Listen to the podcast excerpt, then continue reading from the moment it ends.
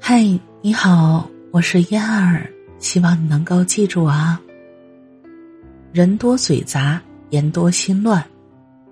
老话讲啊，人多力量大，但是老祖宗也告诉你，人多嘴杂，言多心乱。三个和尚没有水喝的故事，大家一定都听过。故事的结尾就是告诉我们，有的时候呢，人多好办事儿。但是有的时候呢，人多反而会把事情搞砸的，因为人心的本质都是利己的。碰上不利于自己的事情，大多数人都会选择逃避。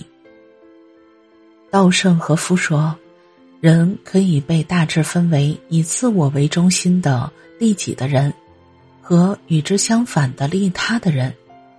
遗憾的是。”利他之人，即关爱他人、为他人着想的善心，却不易发扬。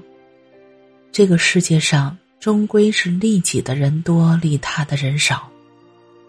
但是事实上，社会的法则却告诉我们另一点：能够成功的人，往往都是利他的人。民国大商人胡雪岩就是一个经典的例子。他出身贫寒。但在学艺做学徒的阶段，就时常将口粮分给路边的乞丐。后来他发家致富，更是以一己之力拯救了数个濒临倒闭的大工厂。正是因为胡雪岩帮人助人，所以他的一生也是顺风顺水的。其实呢，利他就是最高层次的利己。正所谓，爱出者爱返。